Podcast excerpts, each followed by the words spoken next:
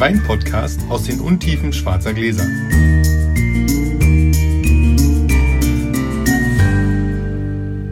So, erste Ausgabe. Hallo Sascha. Hi Felix. Ja, und hallo Publikum. Wir haben uns gedacht, wir versuchen einfach mal einen Wein-Podcast, einen Verkostungspodcast zu machen. Verkostungspodcasts sind per Definition eher langweilig, weil dann hört man, ja, man hört Menschen zu, wie sie Wein trinken. Das geht ja nicht. Also dachte ich mir, wir machen es zu zweit. Vor uns stehen zwei schwarze Gläser Noch leer? und wir werden uns jeweils gegenseitig einen Wein einschenken. Und in den ersten fünf Ausgaben haben wir abgemacht, haben wir nicht Angriffspakt geschlossen. So, so gut es geht. Mal gucken, ob das klappt. Ja, aber zumindest keine Tricks, also kein Weißwein an Zimmertemperatur und keine Rotweine irgendwie bei drei Grad. genau. Sodass es natürlich schon erste Hinweise gibt. Ob wir das dann später auflösen und es versuchen reinzulegen, Schauen wir mal. schauen wir mal. Äh, wir fangen einfach an und ähm, ich habe dann Würfel hingelegt. Wir würfeln mal aus, wer anfängt, wer die höchste Zahl würfelt, darf anfangen. Eine Eins, Na super. das ist gut. Ah, ich auch. Das darfst du gleich nochmal. Pasch. Okay, das ist ein zweiten Einserwürfel. Mal nicht besser. Gut, mit der 2 gewinne ich. Ich hole den ersten Wein. Beziehungsweise ich nehme die Gläser mit. Das Schöne ist, wir haben Funkmikros. Ich kann also jetzt weiter erzählen. Und ihr müsst nicht blind bleiben. Ich gehe mal kurz hier in den Nebenraum und erzähle euch, was es gibt. Das kann der Sascha jetzt nicht hören. Es gibt Knipser Halbstück Riesling Spätlese 2008. So, und das werde ich hier jetzt mal einfüllen. Wir sind hier gut ausgestattet. Wir haben sogar zwei Kühlschränke, sodass jeder seinen Wein da rein oder daneben stellen kann, Ich bin sehr gespannt und ein bisschen aufgeregt. ohne dass der andere mitkriegt. Hätte jetzt also durchaus sein können oder kann durchaus sein, dass ich die Kühlschranktür aufmache und tatsächlich steht der Wein aber daneben. So, da kommt der erste Wein. Auf gutes Gelingen. Auf gutes Gelingen. So, und wir haben uns ausgedacht, damit das Ganze für euch nicht so langweilig wird, während Sascha jetzt also ein bisschen verkostet. Wir fangen an mit so einem Verkosten nach dem Motto, mag ich das oder mag ich das nicht. Es geht erstmal nicht nur darum, das herauszufinden, das ist, äh, das ist eigentlich zweitrangig. Die schwarzen Gläser sind vor allem dafür da, dass man nicht auf Etiketten reinfällt.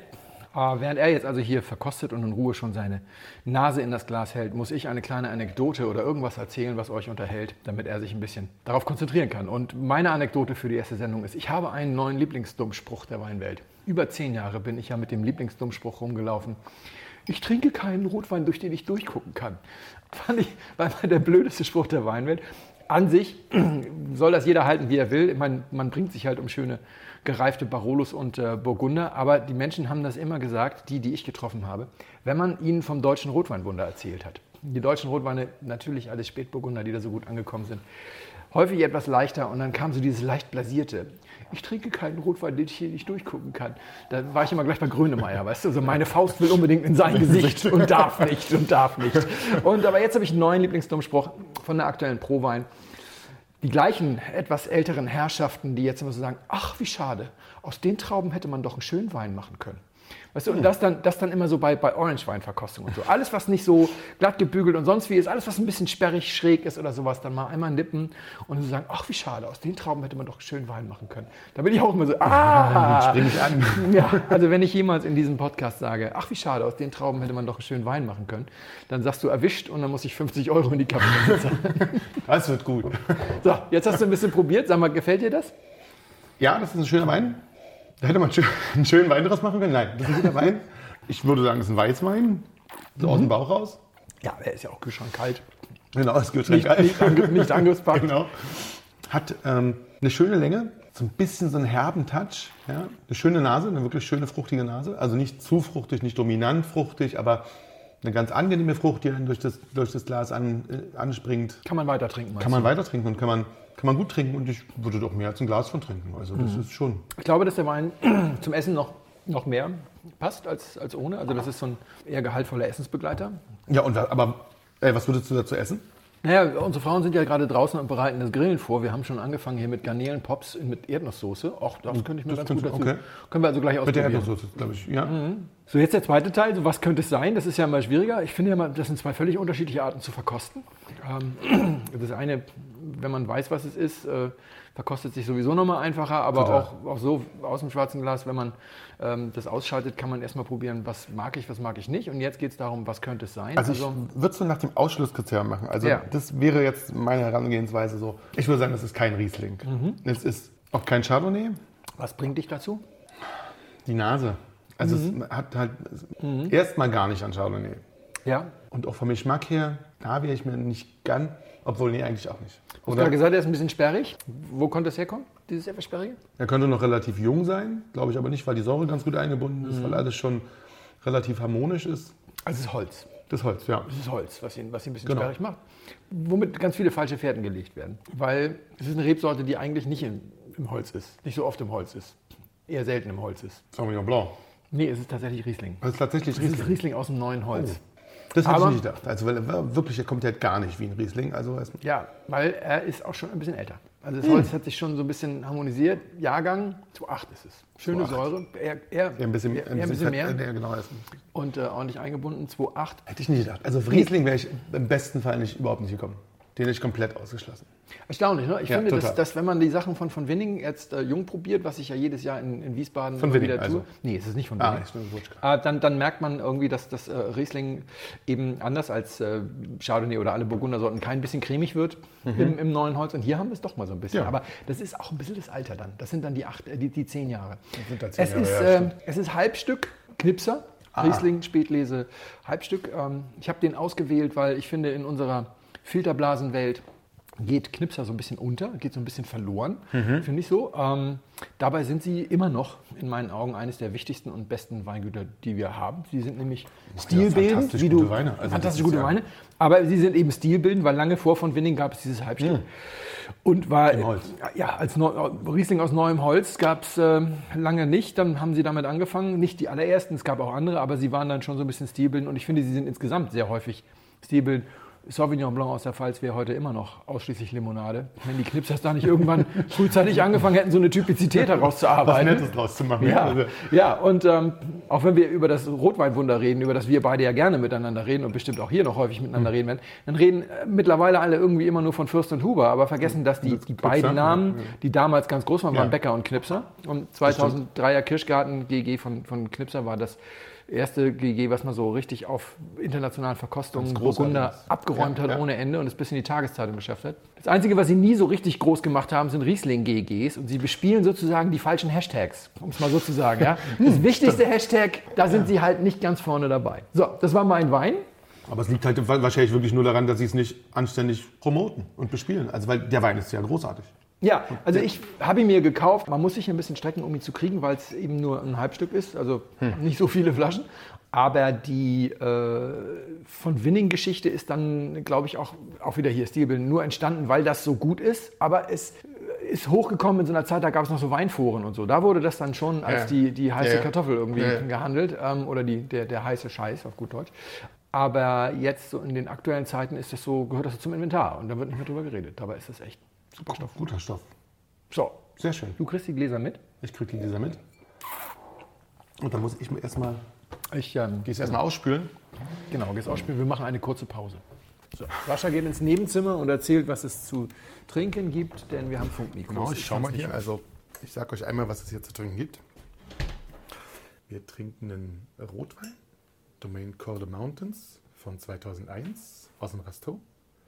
Der macht tolle Weine, aber so alt habe ich ihn auch noch nie getrunken. Ich bin gespannt.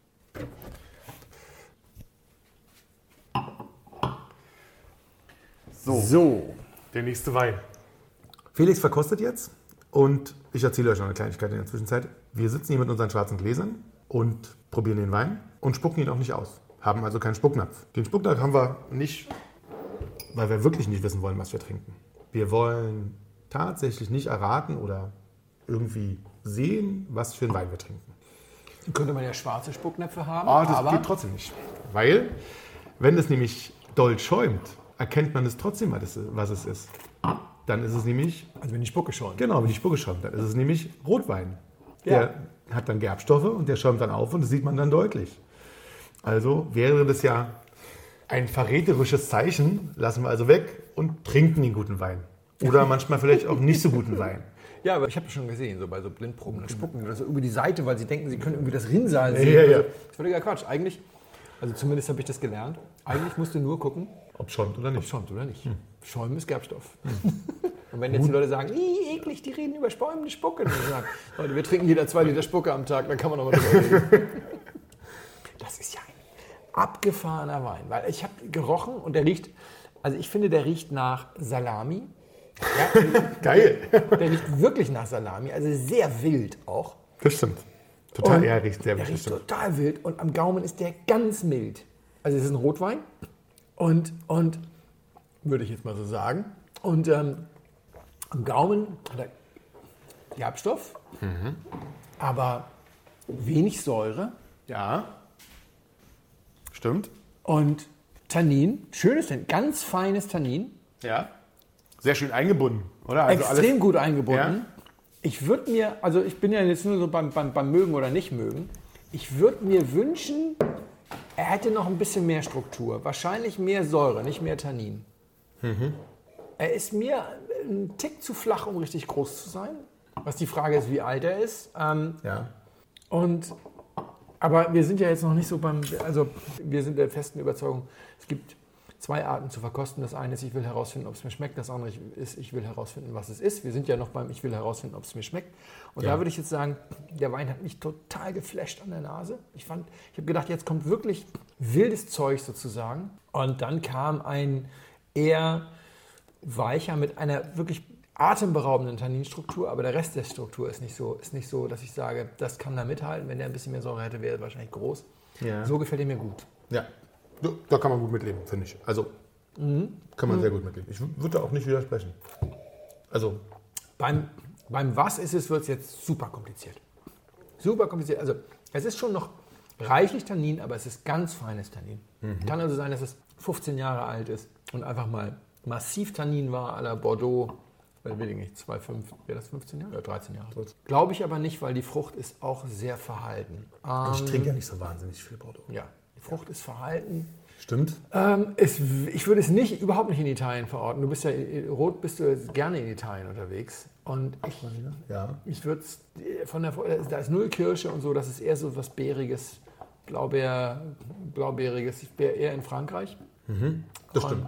Ja. Ja, Frankreich stimmt. Und, also wahrscheinlich sind wir dann in Südfrankreich. Wir haben kein Gamay. Ich hoffe nicht, dass du mir ein Beaujolais Cru vorgesetzt hast. Ja, aber nicht. Ähm, dann sind wir wahrscheinlich irgendwo bei was, ich, Mourvedre, äh, Grenache. Also ich würde denken, nicht viel Syrah, wenn überhaupt Syrah. Wahrscheinlich so eine Cuvée mit, wenn überhaupt Syrah, ein bisschen wenig Syrah und sonst so Grenache, Mourvedre, den ganzen Kladderadatsch davon. Der ganze Kladderadatsch. Der, ganze Kladderadatsch, das stimmt schon. Ja. ist so der ganze Kladderadatsch, der unten im Süden Und, rumschwirrt. Ja. und wie alt ist das? Ah, das ist schon mindestens acht Jahre alt. Das ist Hm. schon eher, eher 15 Jahre alt, würde ich denken. So, was hast du? 2001. Das sind 17. Ja. Für 17 Jahre ist es. Also, Dafür ist das wirklich gut. Aber Also- ein bisschen mehr Säure wäre ja, schön. total. Erzähl mal, was ist es? Ist ähm, Domain Coeur de Mountains. Gourde Montin. Coeur de Monton. Ah, ja. Ähm, Jeremy Bessé. Müssen wir noch mal gucken, wie es richtig ausgesprochen wird. Ja, das ist ja. Das ist schwierig. Man weiß es nicht so die- richtig. Die Leute, die uns zuhören, die wissen das besser als wir. Genau. Wir- wir- wenn, wenn ihr uns verbessern wollt, haut rein. Ähm, de Monton. Der Rasto. Ähm, wir haben den schon mal, Felix, ich habe den tatsächlich schon mal ähm, aus seinem höchst bewerteten Jahrgang getrunken. Da war es ein großartiger Wein. Den kann man auch, kann man jetzt nicht mehr kaufen, kriegt den, ich glaube, man kriegt den gar nicht mehr oder nur ganz wenig, ganz selten. Aber er kostet auch nicht so viel. Man muss ihn noch nicht mehr kaufen. Genau, man muss ihn auch nicht mehr kaufen. Nö, das ist gut. Genau. Gut, kostet nicht so viel, heißt, der hat mal 30 Euro gekostet. Ach, wenn überhaupt. Also Ja. nicht mal. Ich würde sagen, der hat so 20, 22, Ja. 23 gekostet. Ja, einer der ersten großen französischen Weine, die ich zu trinken bekommen habe, als ich mich in, irgendeine Wein, in irgendeinen Weinkreis eingeschlichen habe, als völlig ahnungsloser Jungspund. Also natürlich ein viel, viel älteres Ja. Jahr, aber deswegen habe ich Martin irgendwie immer noch so auf, auf, ähm, auf der Uhr. Schön, vielen Dank. Ich fand den auch gut. Ja, Ja. sehr schön. Also, Also- jetzt haben wir schon zwei Weine, die äh, wir heute noch trinken können. Jetzt schmeißen wir den Grill an. Zum Wohl. Zum Wohl. Sehr geehrte Damen und Herren, im Namen von Flugkapitän Felix Botmann und Co-Pilot Sascha Radke darf ich mich ganz herzlich bei Ihnen bedanken, dass Sie sich heute für Blindflug entschieden haben. Wir hoffen sehr, Sie hatten eine angenehme Zeit an Bord and we wish you a safe onward journey und allzeit einen guten Wein im Gepäck.